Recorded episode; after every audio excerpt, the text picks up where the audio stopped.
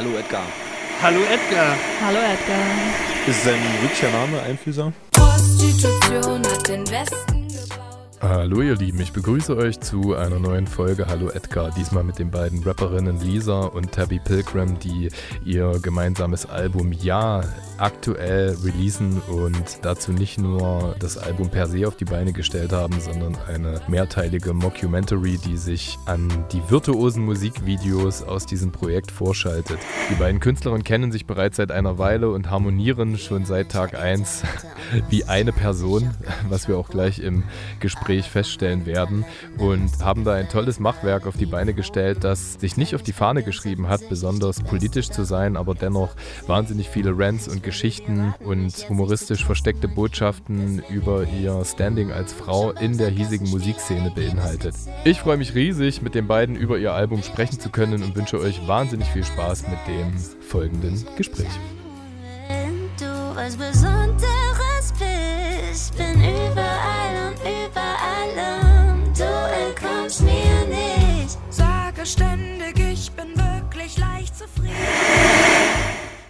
Das So, hallo meine lieben Freunde, hier bin ich endlich mit äh, Tabby Pilgrim und Lisa. Grüße euch. Hallo, Edgar. Hey, cool, das, ist, das klingt einfach natürlich. Äh, so belassen wir das dann auch so. Das ist, Wir weil wir, haben so ein makelloses Duo sind. Ja, so eingespieltes Team einfach.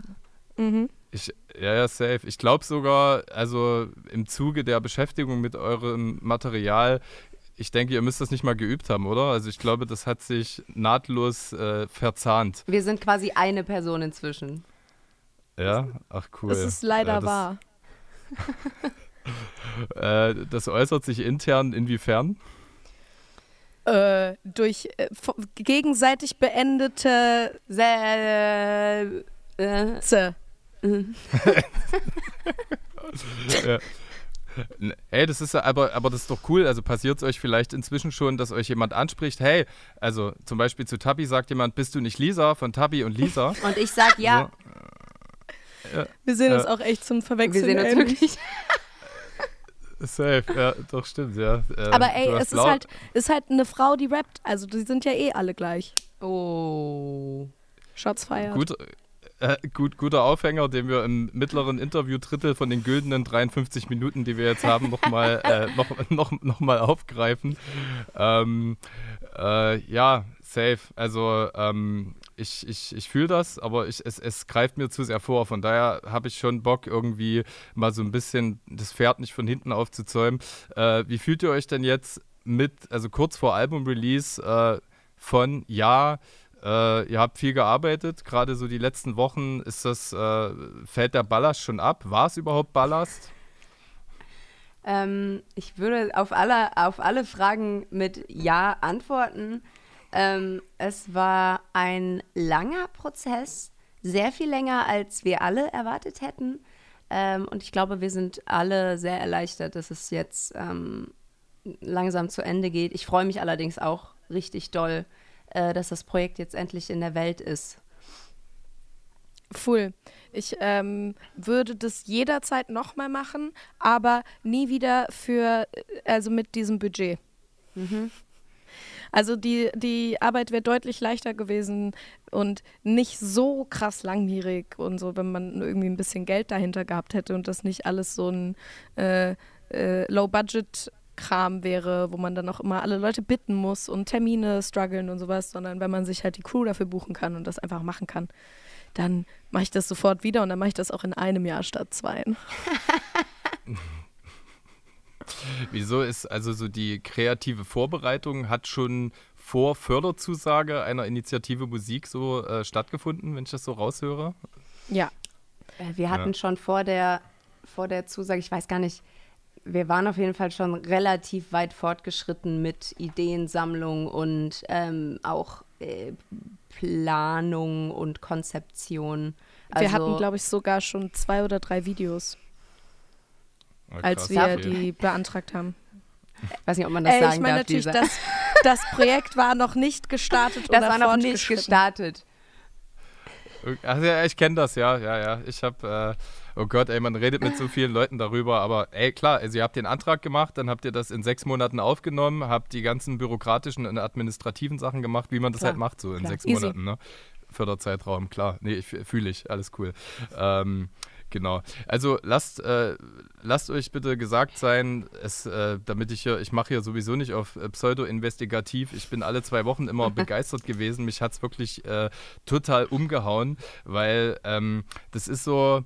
Äh, Das ist so ein Streberinnenprojekt, aber es sieht nicht so aus, als ob es äh, als ob ihr euch äh, da so exorbitant Mühe gegeben hättet. Wisst ihr, was ich meine? Also es gibt ja so Streberprojekte, äh, die haben in der Ergebnissituation kl- beklingen die sehr bemüht, aber hier stimmt wirklich alles. Äh, da ist so viel Kreativität drin auf allen Ebenen und ich glaube, äh, es ist jetzt nicht komplett, oh, wie soll ich sagen, ähm, es related schon mit dem, was ihr vorher gemacht habt, aber ihr habt es ja gerade gesagt, auch mit dem Budget im Hintergrund, äh, ihr wart doch da wie im Schlaraffenland, oder? Dass ihr euch auf, so fein nuanciert auch austoben konntet, wenn ich, also man merkt euch so die Spielfreude an.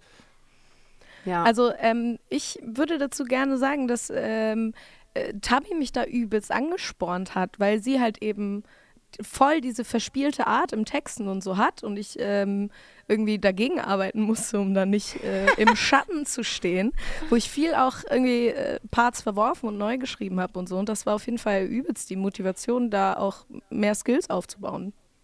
Oh, süß. Danke, Lisa. Das freut mich.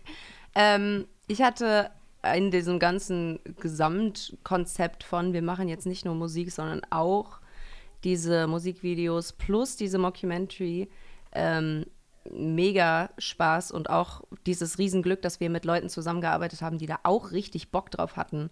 Ähm, und auch der Maximilian Martin, der mit mir die ähm, Drehbücher für das, für das, äh, für die Mockumentary geschrieben hat, ähm, der hat, das hat einfach mega Spaß gemacht alles und äh, das stimmt schon, was du sagst, dass wir da uns, äh, weil wir eben auf niemanden hören mussten, uns da quasi alle Freiheiten nehmen konnten, die wir wollten. Das war schon sehr cool. Ja, krass.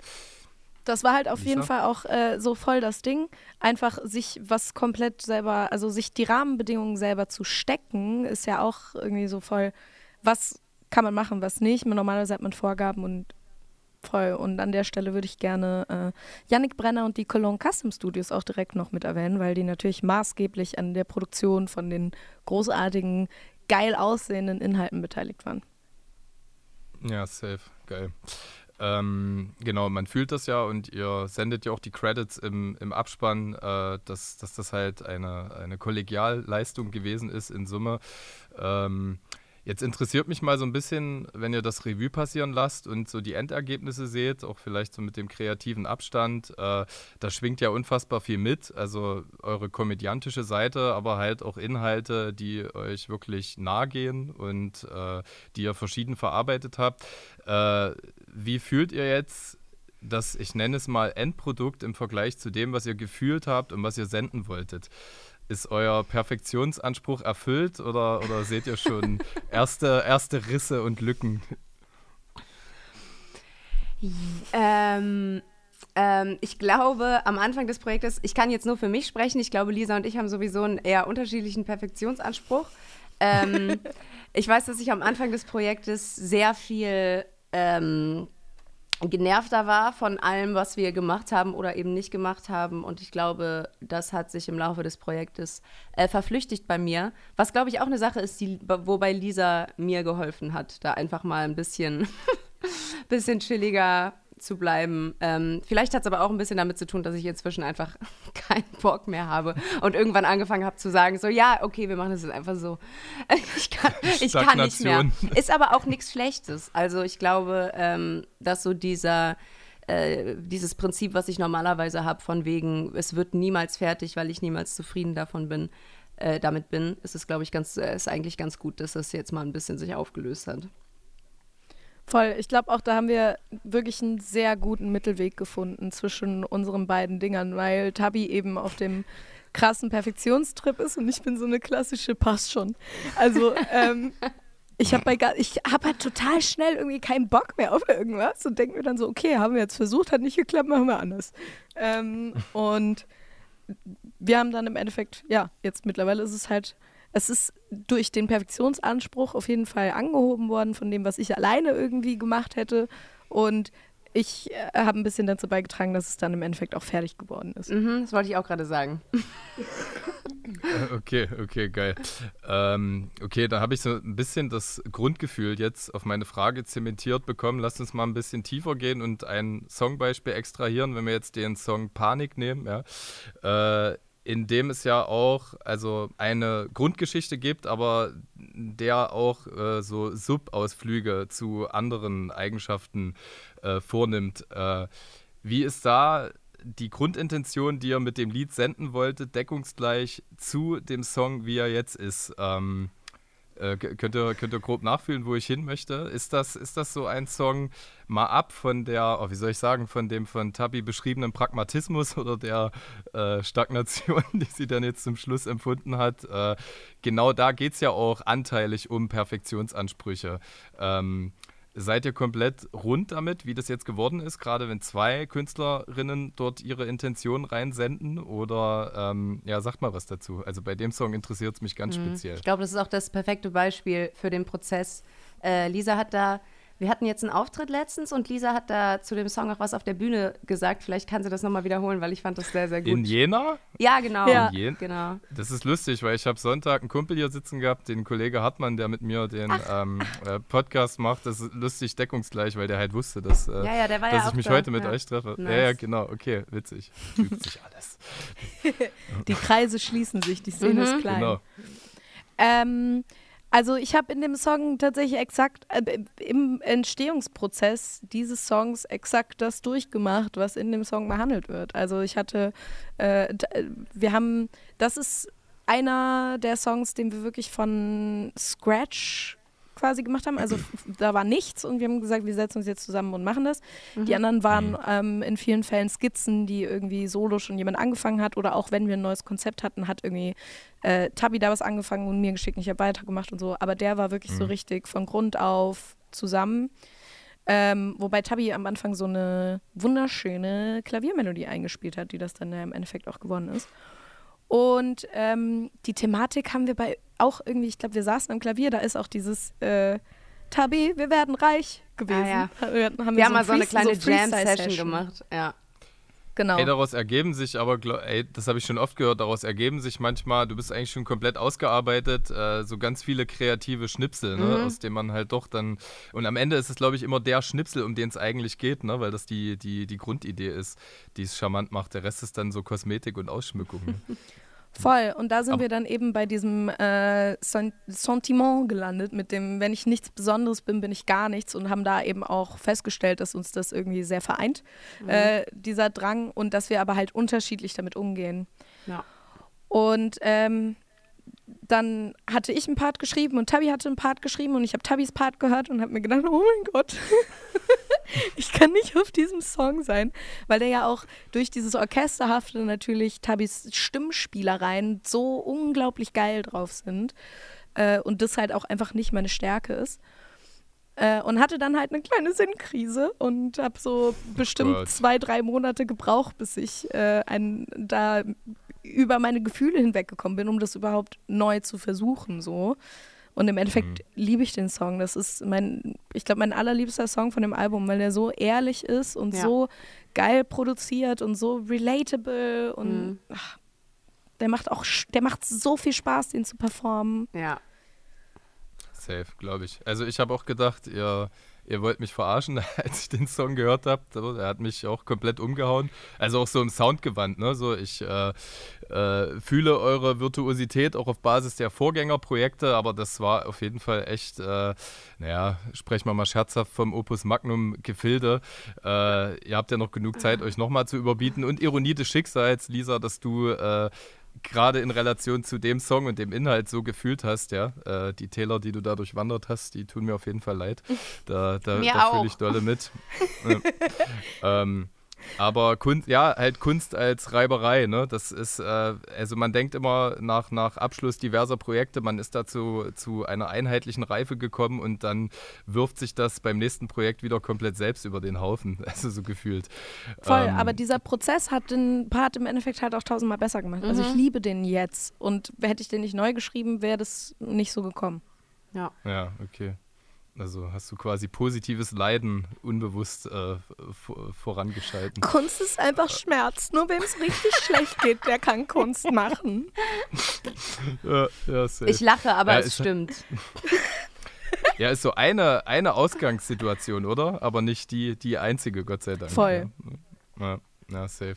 Äh, trotzdem, ich reite weiter auf dem äh, Song herum, weil ähm, ja, man, also man findet sich selbst und da ist halt diese Heterogenität vorhanden, sich mit dem Thema A, humorvoll, aber auch im ernsten Kern auseinanderzusetzen. Und ich kann dann so ein bisschen mutmaßen, Zeile für Zeile, ah, okay, ähm, äh, wie war die Person jetzt drauf, als sie die Zeile geschrieben hat? Weil so ein Text formt sich ja dann auch über, über ma manchmal über längere Episoden und dann meine ich halt da Schmerz und da Selbstbelustigung zu erkennen. Also, also allein wenn ich jetzt diese äh, Gretchenfrage oder diesen zentralen Aufhänger fokussiere, wenn ich nichts Besonderes bin, dann bin ich gar nichts. Also ich kann mir halt vorstellen, dass das, also so humoristisch wie das kommt, dass das keine Botschaft ist, die einfach nur so laissez-faire dahingeklatscht ist, sondern das ist so, oder? Man, man, man fühlt das wirklich so teilweise. Auf jeden Fall. Ich glaube, dass das nicht nur Leute, die Kunst machen, haben, sondern insgesamt alle Menschen im heutigen Zeitalter, weil einfach das komplette Leben durch Social Media einfach nur von Vergleichen ähm, bestimmt ist. Ich habe das Gefühl, dass Leute, die Kunst machen bzw. irgendwas erschaffen, das noch ein bisschen mehr haben, weil sie dann eben nicht nur ihre Persönlichkeit oder ihr Aussehen vergleichen, sondern eben auch das noch, was sie schaffen. Also dass da noch so eine Ebene dazukommt, die man auch noch irgendwie vergleichen kann, wo man dann sagen kann, ah, alle können das viel besser oder hey, ähm, alle machen viel mehr. Ähm, ich glaube, das ist so ein ganz omnipräsentes Thema, mit dem sich irgendwie jeder auseinandersetzen muss.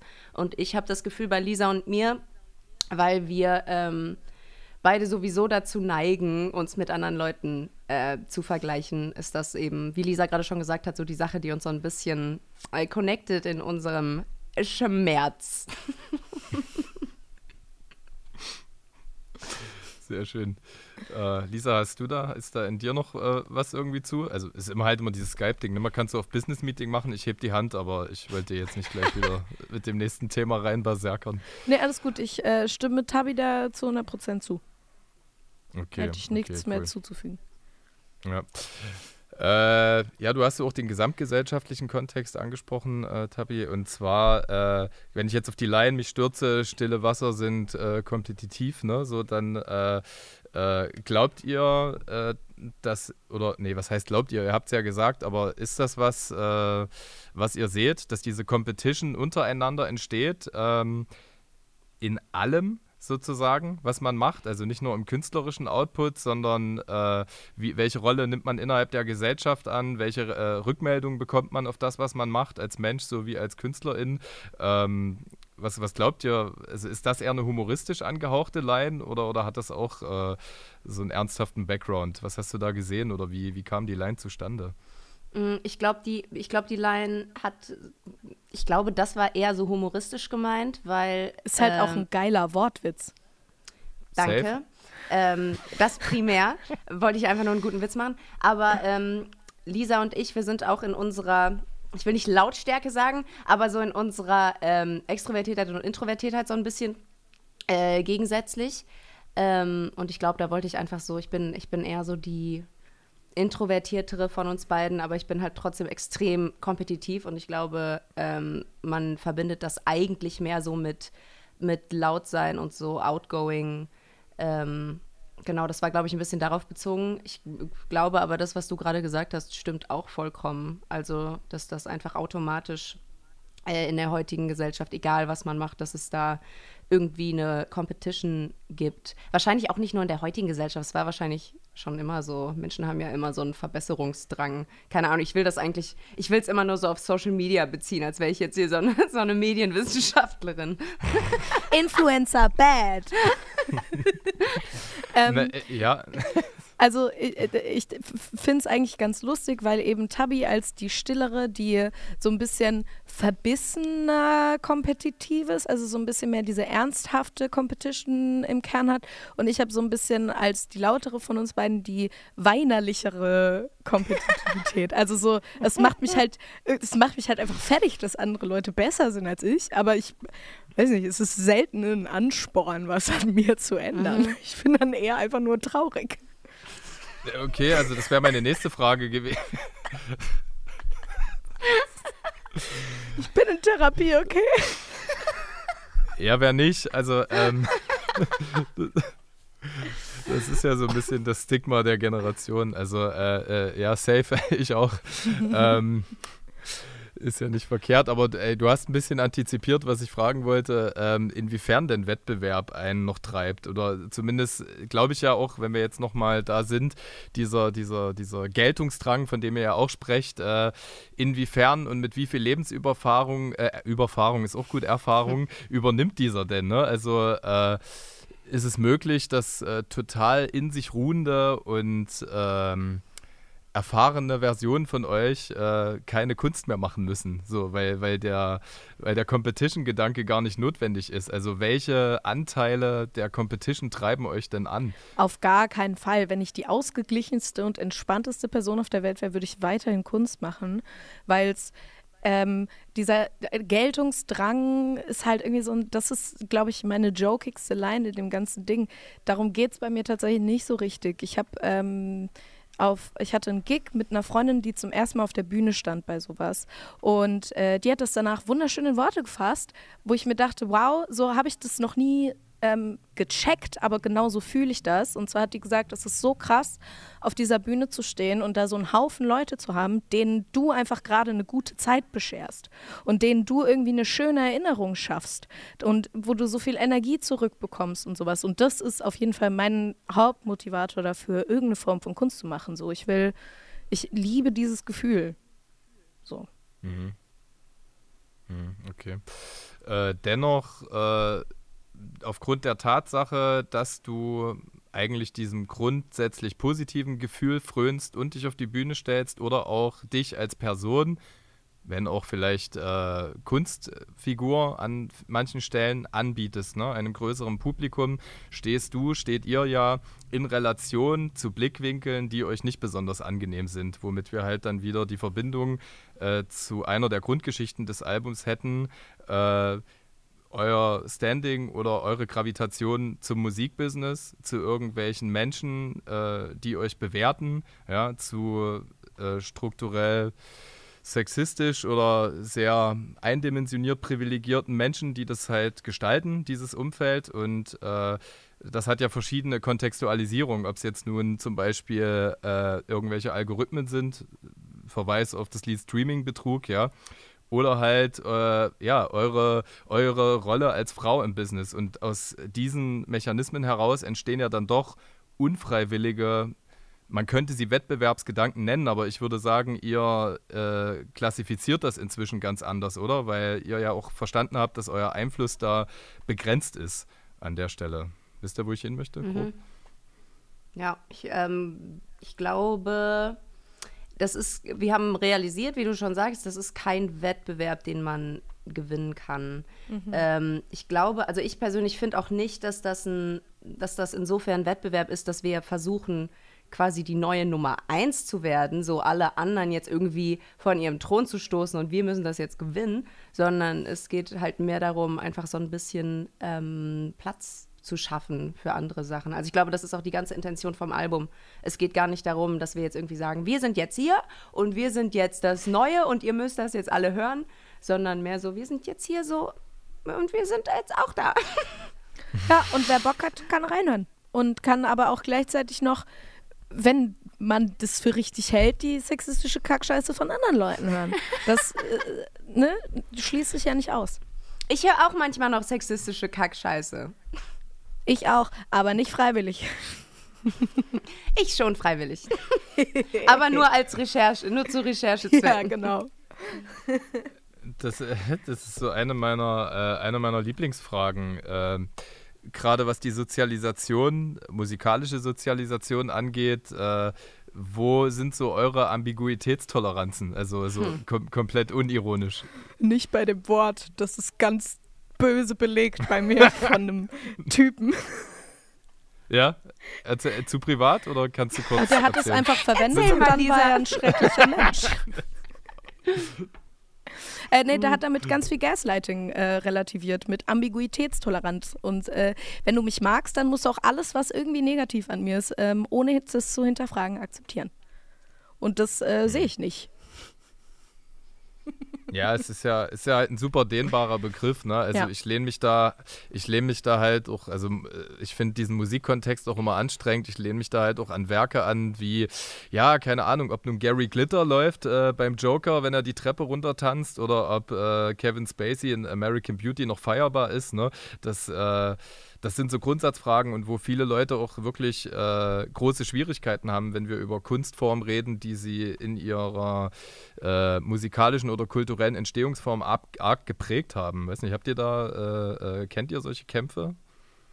Auf jeden Für Fall. euch selber? Auf jeden Fall. Also, ähm, das ist, äh, ich kann die Frage jetzt sowieso nicht beantworten. Ähm, erstmal nicht pauschal und auch für mich nicht, weil ähm, ich weiß gar nicht genau, was da meine, was da meine Meinung zu ist. Ähm, ich habe auf jeden Fall die, das, das große Issue, auf das ich auch regelmäßig angesprochen werde, ist die ganze Trailerpark-Nummer. Ähm, Ob man jetzt irgendwie den äh, hier so Alligator, der ja immer noch bei Trailerpark gesigned ist, glaube ich, keine Ahnung. Ich kenne mich damit nicht aus. Der hat ja auf jeden Fall was da, der hat auch immer ja. noch viel damit zu tun. Ähm, und was die Leute in ihren Texten vermitteln, ist grenzwertig. Aber was die Leute in ihrem echten Leben tun und wie sie mit Menschen umgehen, also was ich da gehört habe, ähm, finde ich sehr schwierig, wenn man mit denen noch rumhängt und irgendwie mit denen noch äh, kollaboriert. Dann ist aber natürlich die Frage, macht, machen die Leute das noch? Kollaborieren die wirklich mit den Leuten? Hat, haben sich die Leute geändert? Ich bin ein großer Fan davon, Leuten zweite Chancen zu geben. Also es ist ähm, fallspezifisch und auch sowieso es ist einfach eine, ich habe keine Ahnung. Das ist auch immer das, was ich antworte. Keine, keine Ahnung. Ja, es ist, äh, wie soll ich sagen, daraus ergibt sich für mich äh, so ein Grundsatzproblem, weil wenn man das jetzt nicht nur auf das Künstlerische runterbricht, sondern vielleicht auf das nähere Umfeld und auch den mannigfaltigen Spaltungsgedanken, der ja die Gesellschaft irgendwie sehr dominiert die letzten Jahre, äh, frage ich mich halt, äh, Kunst, die eindeutig Inhalte repräsentiert, hinter denen man nicht steht, die kann man negieren, das ist okay, ja. Äh, aber das sind da dahinter äh, entstehen ja auch Ansichten, äh, mit der wir uns gesamt, mit denen wir uns gesamtgesellschaftlich beschäftigen müssen. Und so adaptiere ich halt auf mein Umfeld. Also ich glaube, wir sind äh, äh, Cancel Culture und Outcalling sind äh, hier und da adäquate Maßnahmen, aber halt um näher zusammenzurücken und vielleicht auch die gegenüberstehende Seite zu sensibilisieren für die eigenen Inhalte, der falsche Weg. Weiß nicht, ob ihr das, äh, wenn ihr eher auf euer Umfeld guckt, so ein bisschen fühlt, was ich meine. Äh, voll. Also es ist halt generell immer erstmal, wenn man jemanden angreift, für die Person eine scheiß Position. Also man geht halt automatisch in die Defense. Natürlich kann man mehr damit erreichen, mit so einer Person anders in ein Gespräch zu treten. Das Ding ist aber halt auch, dass wenn du sowieso irgendwie mit jemand Fremden auf Twitter diskutierst oder sonst was, wird es diese Gesprächsebene nicht geben, auf der irgendeine Partei irgendwas einsieht. Dementsprechend kann ich dich dann gerne auch beleidigen, weil es ist offensichtlich scheiße, was du machst. also jetzt, ich sehe das so ein bisschen differenziert. Ich habe viele Leute im Freundeskreis, mit denen ich diese Gespräche führe. Ähm, oder ich bin in Battle Rap-Kreisen aktiv, um genau eben auf dieser anderen Ebene, die ein Teil davon ist und nicht von außen drauf schaut, mit diesen Leuten zu sprechen über Sachen. Und bin dann auch nicht verhärtet in meiner Meinung, wenn schon dolle überzeugt. So, also es bräuchte wirklich gute Argumente, um mich da irgendwie wegzuziehen. Aber für die anderen Leute ja auch.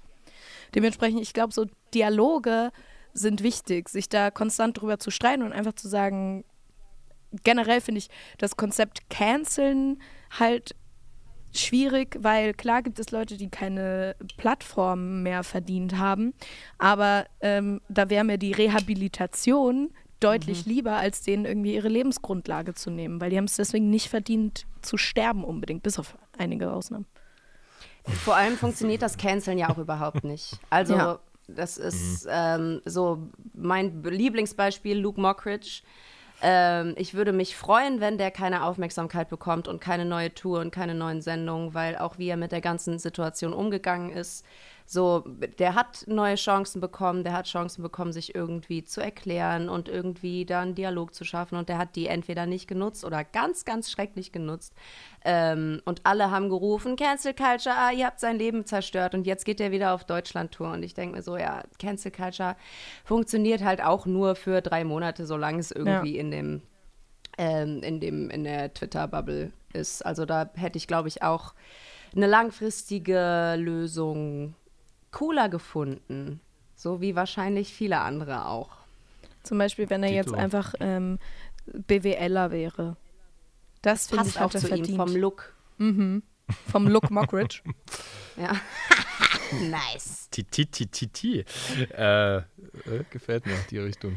Ähm, trotzdem äh, in Ermangelung an unoriginellen Wortspielen, die ich jetzt dazu dichten würde, äh, äh, fallen mir zwei Sachen ein-. Also genau, ich hätte halt auch, ich habe dir schon tausend innerliche Shoutouts gesendet, äh, Lisa, äh, allein für die Tatsache, dass du dich ja äh, in Gefilde begibst, wie zum Beispiel Diltily, äh, wo ja eine sehr äh, geminderte Konkurrenz besteht zu, sag ich mal, deiner, so deinem State of Mind, würde ich jetzt mal behaupten. Also von daher echt cool, äh, dass es auch diese ja, daran gekoppelten Interviews gibt, wie jetzt zum Beispiel im, äh, im letzten Battle, war das mit Faru, ich weiß es gar nicht mehr genau, genau, äh, wo du siehst, okay, wir haben hier noch viel ähm, äh, Verbesserungspotenzial im Dialog, aber er ist schon differenzierter und er findet halt hinter diesem Format statt und äh, äh, reichert vielleicht doch das ein oder andere Gemüt an, was eine Mama oder eine Schwester hat und vielleicht hier irgendwo hinten so ein bisschen anders sozialisiert ist und tritt da irgendwas los. Äh, da bin ich safe dabei. Und was halt diesen Läuterungsprozess angeht, gerade im öffentlichen Kontext, klar, also Xavier Naidoo, Finn Kliman, ist ja auch so ein Ding. Ne? Drei Wochen reichen halt, um ein, also im Fall von Finn Kliman, so ein Video zu veröffentlichen und dann drei Wochen später wieder zu sagen, jetzt reicht's aber, jetzt ist aber gut. Ne? Äh, das, das legen ja die Leute manche oder versuchen die Leute halt inzwischen schon, schon, schon selber festzulegen. Ja? Deswegen, das war das, was ich sagen wollte. Es ist Fluch und Segen zugleich. Twitter ist halt eine ja, sehr eingeschränkte Kommunikationskultur und von daher nicht das lösungsorientierte Medium. Ja? Äh, ich finde es einfach schön, dass Harvey Weinstein und R. Kelly hinter schwedischen Gardinen sitzen und das auch so ein bisschen durch die Neuzeit impliziert ist. Cool. Das Ja. ist, das ist Und- aber ja generell so ein Ding. Ähm, Canceln ist ja mittlerweile total oft auch der Ersatz für Strafvollzug. Und das ist, finde ich, problematisch. Also das sind ja Straftaten, die auch die offene Knowledge sind und dann aus irgendwelchen Gründen nicht durchgezogen werden, weil die sind ja schon gecancelt oder es kümmert sich keiner drum. Das ist äh, crazy. Ja, safe. Also genau, also ich glaube, die Leute trennen das innerlich auch nicht. Äh, dies, das strafrechtliche Verfahren, das alles, was öffentlich stattfindet. Äh, und viel ist auch, wie soll ich sagen, äh, so Bagatelldelikte werden härter geahndet als wirklich schlimme Sachen und umgedreht. Ja, also da ist einfach keine Linearität drin und die Leute sind sowieso überfordert und reizüberflutet und demzufolge ist das Einsortieren halt einfach super polemisch, glaube ich, was das angeht. Ja. Genau. Äh, Rewind, weil wir sind ja irgendwo, irgendwo hergekommen. ähm, und zwar dieser, dieser Wettbewerbsgedanke, vielleicht ist das auch nur das, was ich so ein bisschen rausgelesen habe aus, äh, aus dem Grundsatzthema, weil äh, die ganze Mockumentary zielt ja auch auf die strukturelle Benachteiligung äh, für euch als Künstler, äh, Künstlerinnen ab irgendwie. Und mich hätte jetzt so ein bisschen interessiert, wie ist so euer innerer Harmonisierungsprozess? War der überhaupt notwendig? Seid ihr jetzt äh, für euch nach dem Album, wo ihr das auch künstlerisch sehr äh, differenziert aufgearbeitet habt, seid ihr da ein bisschen mehr mit im Rein? Oder glaubt ihr, solange euch die Ungerechtigkeiten äh, oder die Ungerechtigkeiten eurem Output begegnen, wird das sowieso immer wieder ein wiederkehrendes Thema sein, was ihr anders äh, aufarbeiten könntet?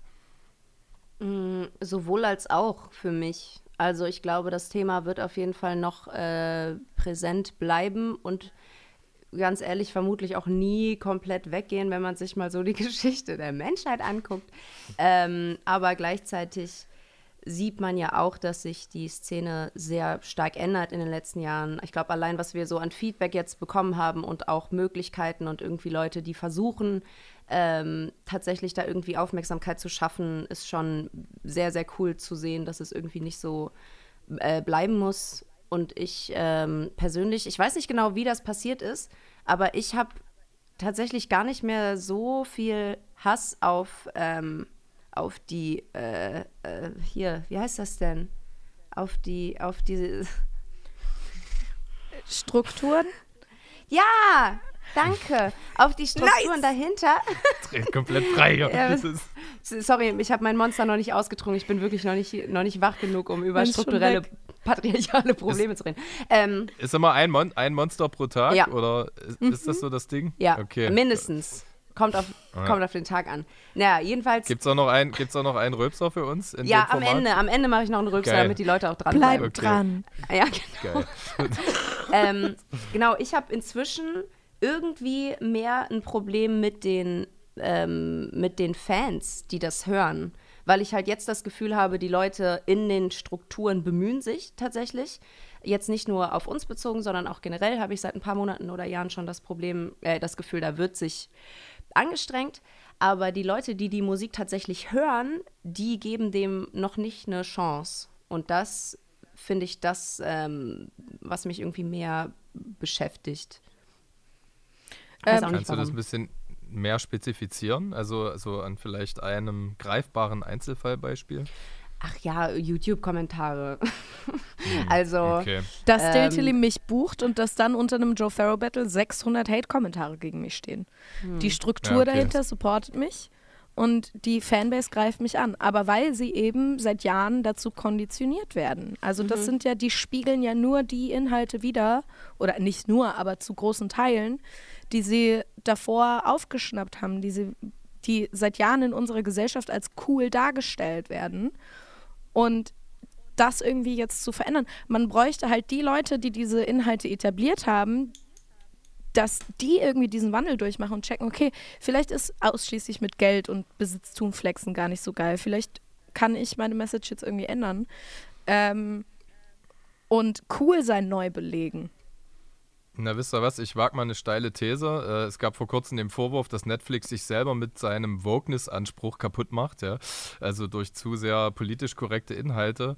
Und äh, ich äh, will vielen Leuten in den Strukturen nicht unterstellen, dass sie da, also da gibt es Leute, die werden einen aufrichtigen Anspruch haben. Ich denke aber auch, dass äh, die Strukturen oder Menschen oder Akteure, AkteurInnen dahinter gepeilt haben, dass diese vermeintliche wokere Ecke halt auch ein Pferd ist, auf was man setzen kann. Eine Klientel, die bedient werden muss. Und man hat dann zum Beispiel wie bei Diltily äh, einfach diesen Clash aus verschiedenen äh, Sozialisationen und äh, äh, ich nenne es mal Entertainment-Klientels. Äh, das ist so eine Mutmaßung von mir. Und ihr trefft natürlich jetzt auch auf die Leute, die anders reflektiert und gefiltert sind, die einfach statt in eurer Bubble in so einem größeren Sammelbecken halt auch unterwegs sind. ey, auf jeden Fall. Ich finde, das, das sieht man auch an dieser ganzen äh, Festival-Buchungssache, wo jetzt irgendwie so eine, ein bisschen eine Frauenquote ist. So, natürlich machen die das jetzt nicht, weil sie jetzt gemerkt haben, ah ja, stimmt. so, die Frauen sind ja auch mega cool, sondern die machen das offensichtlich, damit sie weniger Backlash bekommen und damit sie so diese Diversitätsquote erfüllen. Finde ich klar, finde ich aber insofern nicht so, nicht so schlimm. Also finde ich natürlich schade, dass das so sein muss, aber es gibt ja trotzdem Aufmerksamkeit der ganzen Sache. Ja. Ähm, und ich glaube, das kann sich jetzt. Die nötige was? Übergangsphase, sorry. Ja, genau. Also es kann ja niemand erwarten, dass sich das jetzt von einem Tag auf den anderen irgendwie in unsere Richtung positiv entwickelt, sondern das wird halt seine Zeit brauchen. Ähm, ja, ich bin leider ein sehr ungeduldiger Mensch, darum rege ich mich auf jeden Fall die nächsten Jahre noch ein bisschen auf. Nice. Ja, voll. Find, also finde ich auch cool. Und wenn man sich jetzt, also wir sind einfach mies weit weg davon, äh, ich sag mal so, weibliche Privilegien als, als fertig zu bezeichnen. Ich meine, ey, 1997 war es noch nicht unter Strafe gestellt, seine Frau innerhalb der Ehegemeinschaft zu schlagen, zum Beispiel, ja. Und solche Sachen und auch mit allen Abtreibungsmovements, die jetzt in den Staaten stattfinden, ist jetzt wieder weit gefasst, ne? Aber im Kern der Sache will ich dahin zurück. Das ist jetzt ein unbequemer Weg, weil ihr in den Strukturen so ein bisschen äh, instrumentalisiert wer- werdet, die Quote zu erfüllen. Also ihr, sage ich jetzt mal, das klingt jetzt auch wieder so pauschalisierend, aber ich hoffe, ihr wisst, was ich ausdrücken Ja. möchte. Äh, und jetzt seid ihr da, ne? Und äh, das, was Lisa ja auch Lisa ja vorhin auch gesagt hat, so nicht weil ihr der nächste Sido seid, sondern weil ihr jetzt ein Teil äh, einer, ja, ein, eines Segments seid, eine Teilszene. Also diese eine Szene gibt es ja sowieso schon ewig nicht, ne?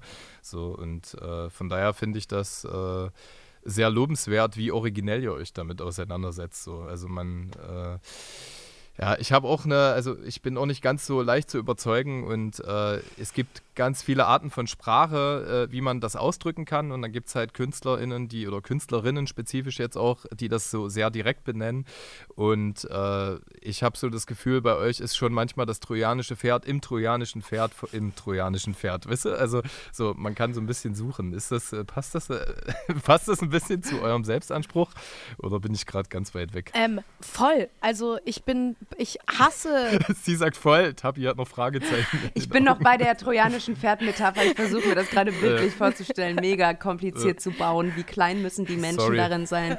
Keine Ahnung, Lisa, rede du erstmal. Geil. Ähm, also, das ist. Ich, ich hasse Erklärmusik. Also, ich möchte mir keinen Uni-Vortrag als Song anhören, sondern ich will. Ähm, das genauso, also das ist auch das, was ich meinte mit irgendwie cool sein neu belegen. Das ist halt, ich will trotzdem Banger machen, ich will trotzdem irgendwie einen geilen Hit haben, zu dem ich feiern gehen kann, wo ich dann halt vielleicht auch erst beim 15. Mal hören checke, ach so, das ist Systemkritik. Und die hat auch noch recht, weil dann ist das halt schon so tief drin. Aber weil das ist ja auch genau, wie das irgendwie so geworden ist. So dadurch, dass das ein geiler Partybanger war, dass das eine dumme Bitch ist, die macht, was ich will, haben die Leute halt gedacht, okay, dann ist das die dumme Bitch, die macht, was ich will. Und dann akzeptiere ich das so. Und wenn ich jetzt aber halt sage, dass es mega sick ist, mit Öffis zu fahren, weil so ein Mercedes gar nicht so geil ist, wie ihr denkt, und das aber halt auch auf einem guten Beat, dann ist das vielleicht in fünf Jahren äh, bei drei Leuten anders konnotiert so. Ja, safe.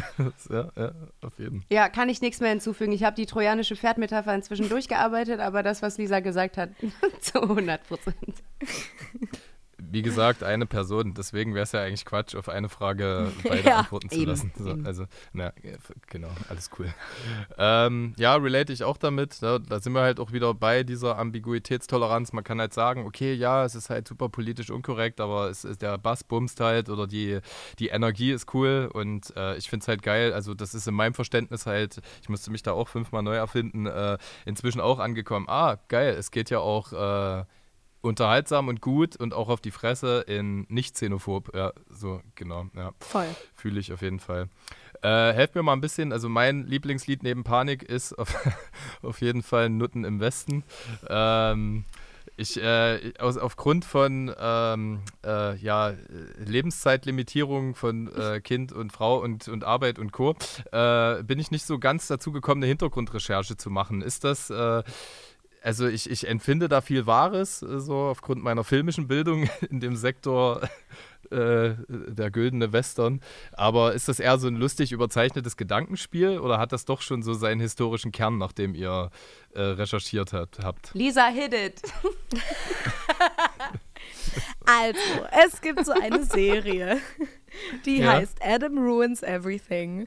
Äh, das ist, hat auf College Humor angefangen und ist dann zu einer TV-Serie geworden in Amerika. Und da geht es eben um Adam, der gesellschaftliche Mythen aufklärt auf humoristische Art und Weise. Ähm, und so lustig und geil produziert das ist, genauso wahr ist es auch. Also die arbeiten mit Quellenangaben in dem Medium. Und äh, da gibt es eine, unter anderem eine Folge zur Prostitution im Wilden Westen, die eben genau diese geschichtlichen Hintergründe erklärt. Also wer gerne wissen möchte, wo die Inspiration für den Song Noten im Westen herkommt, der kann sich Adam Ruins Everything Prostitution in the Wild West angucken. Schön gesagt. Ey, komm, aber da sind wir jetzt wirklich wieder bei den trojanischen Pferden.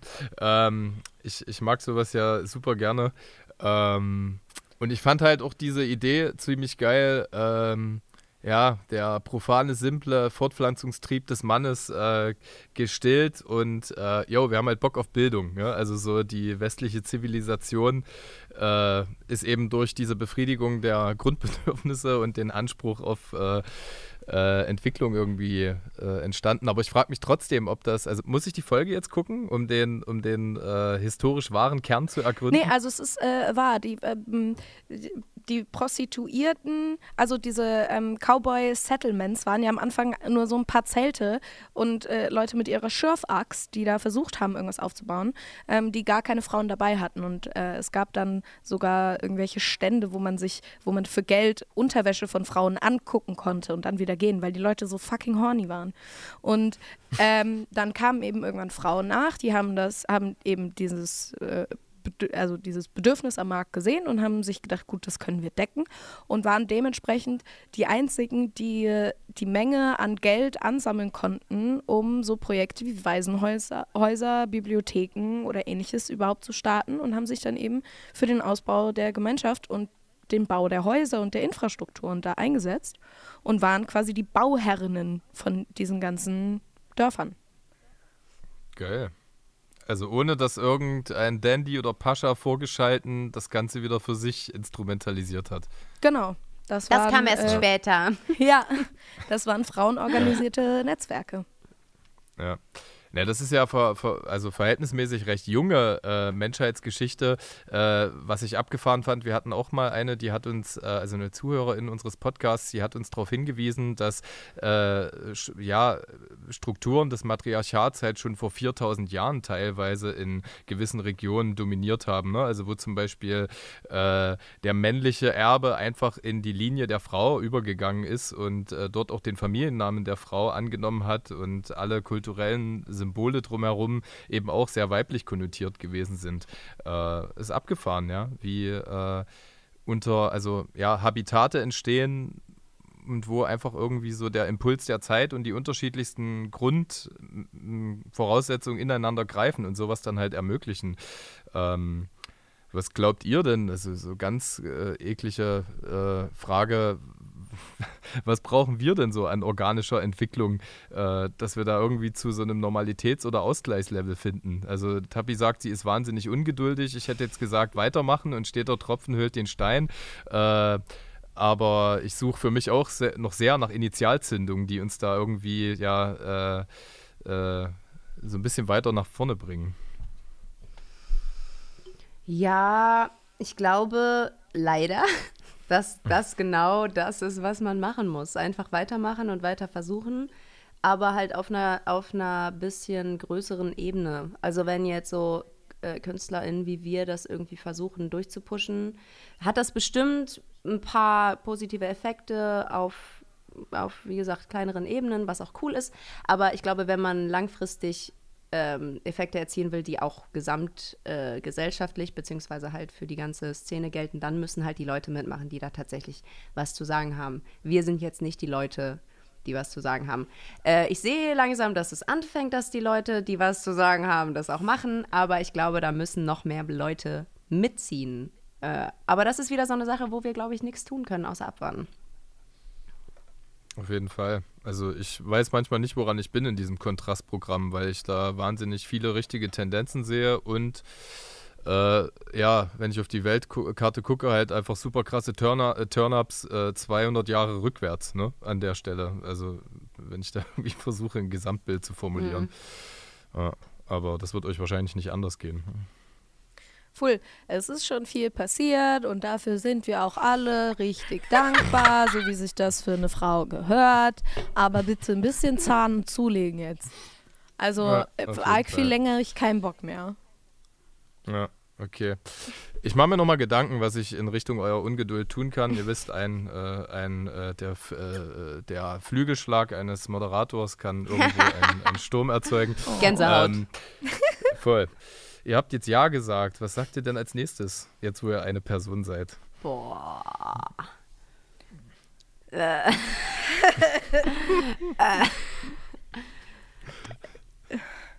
Gut, nächste Frage. ähm, Nee, also Ich habe überlegt, wir sind jetzt kein Duo. So, wir sind immer noch Lisa und Tabby Pilgrim, deswegen gibt es auch keinen irgendwie Duo-Namen.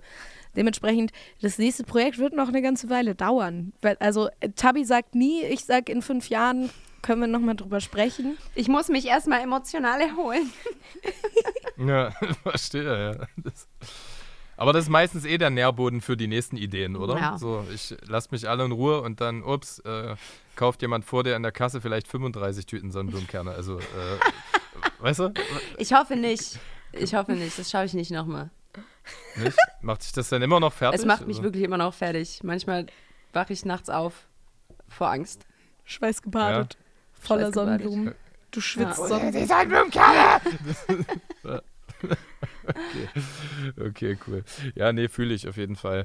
Ähm, nein, also Spaß beiseite. Ich, äh, ich habe es mies gefühlt. Ich habe mich natürlich so in Referenz auf äh, die Alligator-Reminiszenzen der ersten Tage gefragt, wo kann man das kaufen? Ich habe äh, äh, das vielleicht noch so eine profane Frage. Ich glaube, ihr geht komplett am physischen Medium vorbei mit dem Album, oder? Wenn ich das richtig gesehen habe. Also ihr habt eigentlich so alles in den Inhalt, in, den, in, die, in die geistige Sache gesteckt. Wer soll denn das auch bezahlen?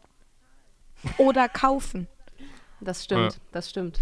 Mal ganz davon abgesehen, dass ja Pressen gerade sowieso materialtechnisch sehr schwierig ist, ähm, glaube ich auch nicht, dass wir da äh, die, äh, das Publikum haben, bei dem sich das irgendwie rentieren würde. Wir haben ein bisschen Merch gemacht, ähm, was cool ist, aber halt auch nur so in Mengen für die Leute, die richtig Bock haben, die irgendwie auf unsere Konzerte kommen. Ähm, aber ansonsten hat das, das ganze Projekt auch irgendwie ja viel damit zu tun, dass das eben so multi, multimedial ist. Ähm, und ich glaube, das, das übersetzt sich auch gar nicht so gut auf physische Platten. Vielleicht sage ich das jetzt aber auch nur, um das zu rechtfertigen, warum wir das nicht gemacht haben.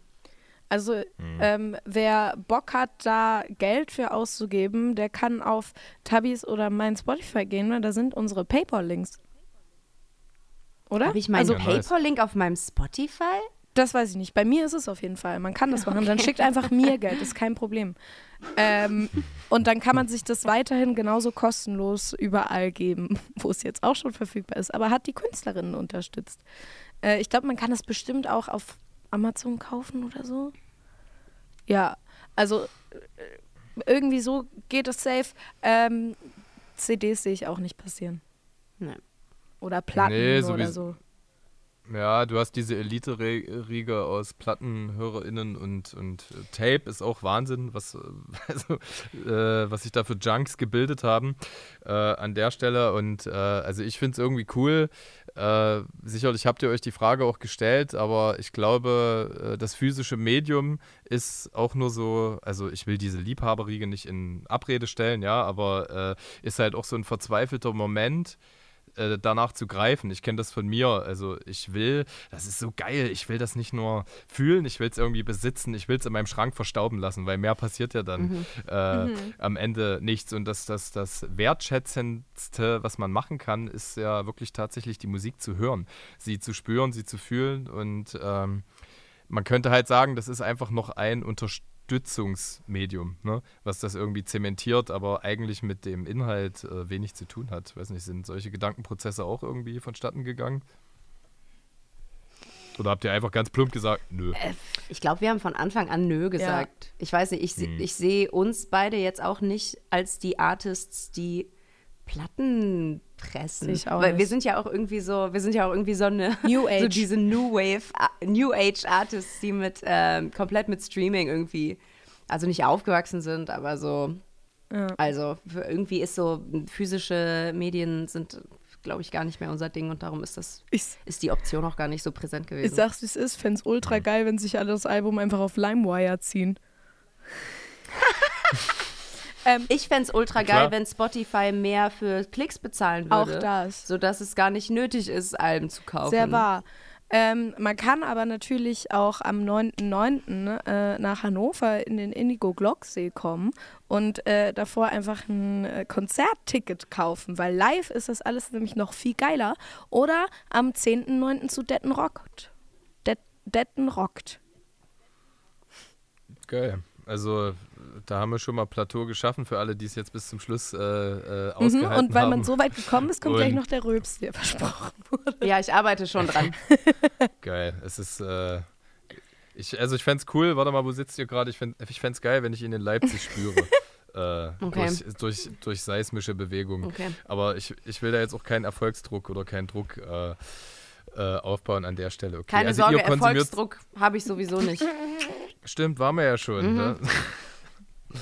ja, safe, okay. Gut, okay, also ihr hört quasi auch kein, äh, äh, keine Musik auf, auf physischem Medium, wenn, äh, oder wenig, wenn ich das jetzt so. Äh, Hab gar kein also, CD-Laufwerk. Da kann ich eh nicht viel sehen.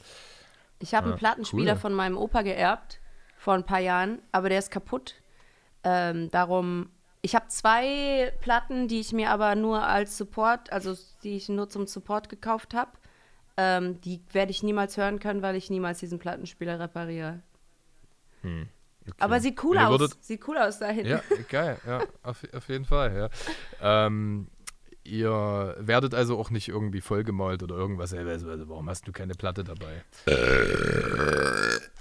Na hui. Sehr Ich- gut. Also ich weiß gar nicht, ich bin so verwirrt, weil ich diese Instagram-Compilation halt wirklich versucht habe, bis zum Schluss durchzugucken. Versucht. Ähm, die sind, die, die sind, ja, ich habe es auch fast geschafft. Also äh, äh, für alle ZuguckerInnen, äh, äh, da gibt es eine schöne Compilation. Geht mal auf den, äh, das Instagram-Profil von Tappy Pilgrim.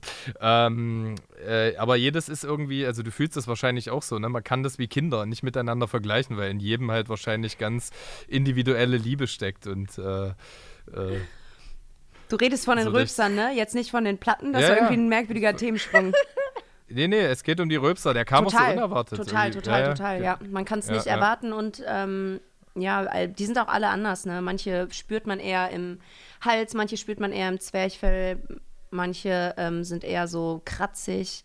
Ist auch egal, da könnte ich noch eine komplette andere Podcast-Folge drüber machen, da müssen wir jetzt nicht. Ich glaube, Du redest ja auch von der Produktionsphase, ne? Muss Mhm. man dazu sagen. Also das alles, alles, was ich, was ich jetzt so besprochen habe, ist halt so der Charakter, Mhm. die Höflichkeit, äh, äh, die, die äh, akustische Ästhetik Mhm. und und und halt. ich Ja. glaube, Kinder sind auch die. Antwort auf das trojanische Pferdproblem von vorhin, wegen, weil man ja kleine, Ja, kleine ja, Menschen braucht. Stimmt, genau. Also von, von 1 bis äh, äh, 99 hast du halt so alle Abstufungen in den Pferden drin. jetzt haben wir ja. wirklich alle Kreise geschlossen. Total, genau. Finde ich auch super. Ähm, ich möchte mich wirklich aus tiefstem Herzen bedanken. Ich habe überlegt, ob ich an die Tonalität eurer Mockumentary anknüpfe, aber das wäre mir dann doch irgendwie zu weird gewesen. Von daher finde ich schön, dass wir ein äh, äh, ganz normales Gespräch miteinander geführt Slay haben Queens. zu eurem schönen Projekt. auf jeden. Äh, genau. Für alle, die so auf meinen äh, Kanal gucken, zieht euch bitte mal rein. Ich mache äh, äh, die ganzen Links, haue ich natürlich in die Show Notes und falls irgendetwas nicht betont wurde, was euch dennoch ein herzliches Bedürfnis ist, in die Welt rauszuschreien zu diesem Projekt, sei euch da äh, in, in einer Abmoderation hier nochmal die Gelegenheit gegeben. Tabis Kugel. Lisa ist a- auch cool. Perfekt in Character. Das, ist ein, das war dein Bedürfnis? Das war dein Bedürfnis? Das könntest du mir auch einfach mal so öfter sagen, Nein. Lila. Musst du jetzt hier nicht. Ja, aber deswegen, also für solche Momente schaffe ich halt das Forum. Ich, äh, es ist super fies ich, und ich bin äh, fasziniert, was jede Künstlerin halt da immer so draus macht an der Stelle. Ich habe da schon Monologe von zehn Minuten bekommen und halt so leichte äh, Irritationsmomente. Also auch das habt ihr gut gemacht. Danke, nice. Ge- Chaka. Genau. ähm, mir wäre Ja, es ein Anliegen genau. zu kommunizieren, dass wir absolute Profis sind. Vielen Dank. Mir wäre es ein Anliegen, mich bei dir für die Einladung zu bedanken. Oh ja, stimmt. Es war ein sehr angenehmes Gespräch. Da stimme ich zu. Dankeschön.